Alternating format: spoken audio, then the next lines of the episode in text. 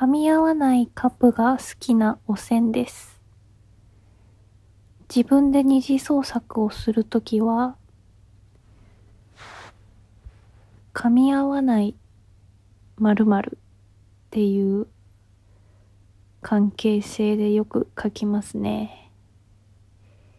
で、なんでそれが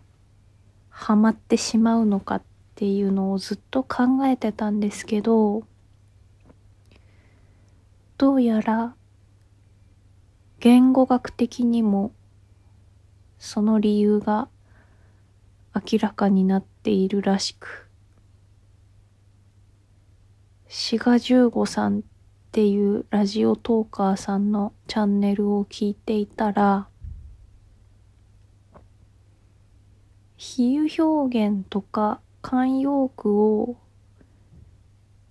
文字通り受け取ってしまっていると人はおかしみを感じるらしいですね。それはどんな国でも大体普遍的な原理らしいです。まあ要するにコミュニケーションしようとしてるんだけど通じてないっていう状態に面白さを感じるっていうことですよね。本来だったらコミュニケーションが通じてないことって本当だったらストレスだったり寂しさだったり感じるはずなんですけどそこにおかしさを感じるのってなんでなんだろうな。そこが結構気になりますね。個人的には。世界共通普遍的な原則原理なのは納得なんですけど。じゃあなんでそこが面白いっって思うのかは謎ですね。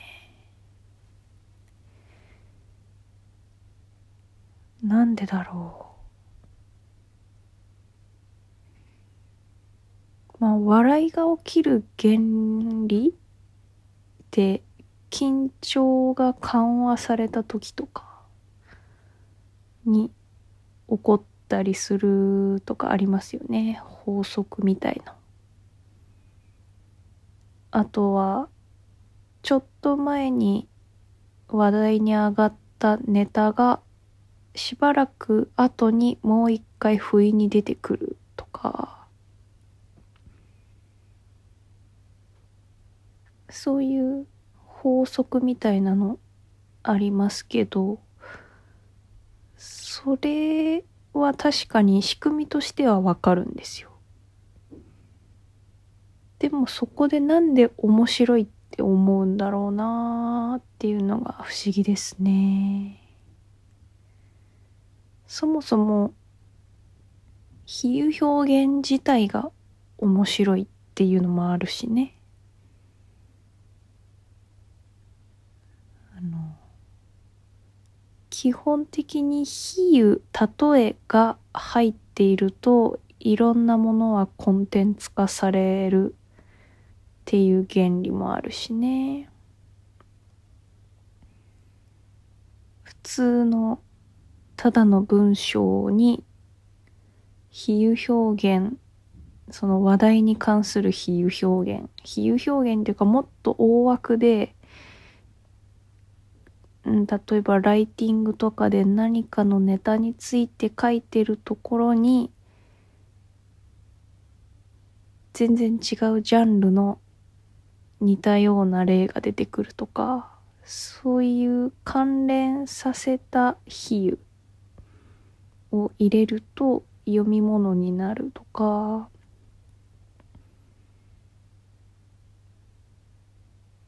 あのワイダンで有名な佐伯ポインティさんの YouTube とか Twitter とか見てると完全にその比喩表現によるコンテンツだなって思いますね。なんか面白いエピソードとかが佐伯さんとこに送られてきてそれに対して全部ツッコミを入れていくっていうのがもうほぼほぼ全て比喩表現によるツッコミなのであの高俊の欧米化っていう形をとってますしね。やっぱ比喩表現なんだよな面白さって。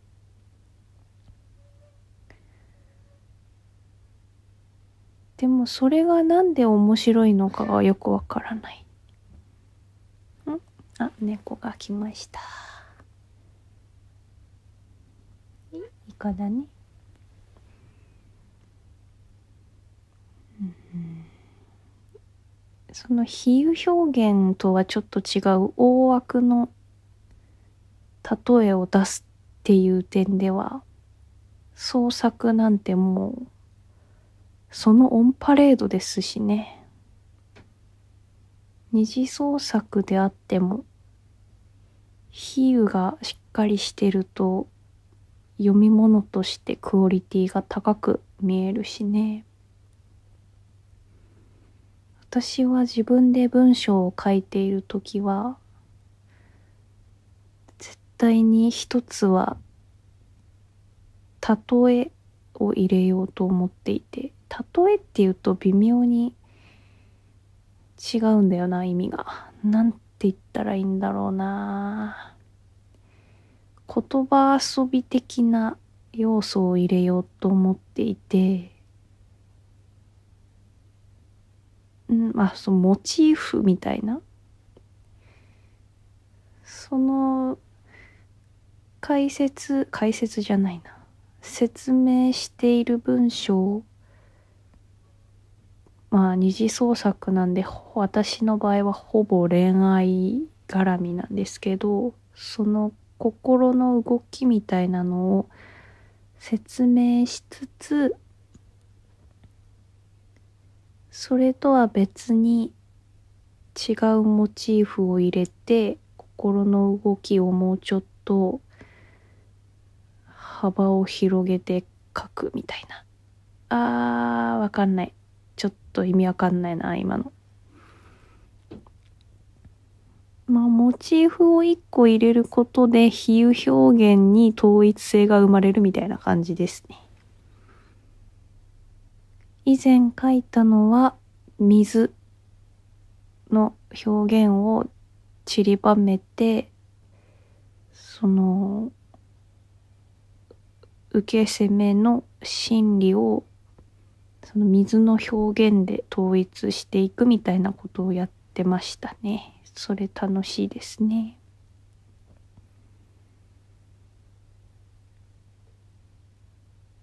まあ統一しないで普通に書くのもいいけど統一するとまたなんか全体的に読み手がイメージをつかみやすいかなっていうあと書いてて自分が楽しいっていうのもありますね。ということで今回は比喩例えモチーフの枠みたいな話を考えてみました。比喩ツッコミできるようになりたい、えー、このチャンネルは同人字書きの線が女子レベルで物事を掘り下げ細かすぎて伝わらない萌えを言語化するチャンネルです。もし、よかったよとか、面白かったなと思っていただけた場合は、ラジオトークアプリのリアクションボタンや、スタンド FM のハートマークなどご利用ください。感想や無言の応援などは、ラジオトークアプリのギフトを送るというボタンから、ボーナスコインなどなどご利用の上お送りください。もしよければフォローもお願いします。それでは次回もお楽しみに。おせんでした。